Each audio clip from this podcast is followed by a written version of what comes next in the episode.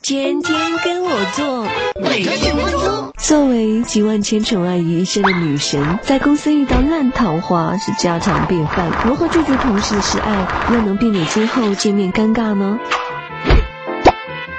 如果是不太自信的人表白，要委婉拒绝，先说说他的优点，再分析你们不能在一起的原因。比如，如果我们在一起，我的性格你 hold 不住的啦，我不想伤害你等等。最后一定要谢谢他的爱，感谢他这么看好你，以后还是好朋友。一般自卑的人被拒绝一次，就很难再有勇气向同一个人表白第二次。别太刺激他，避免反作用哦。要是脸皮厚的人表白，拒绝的态度就要非常坚决，以此说清楚，别跟他有丝毫暧昧，尽量避免独处一室。减少和他见面，要是变不了碰上了，或者他在聊天工具上言语猥琐的调戏你，你就假装接电话。哦，我男朋友 call，今天约好要去看电影的，语气中要洋溢着满满的幸福，让他知难而退。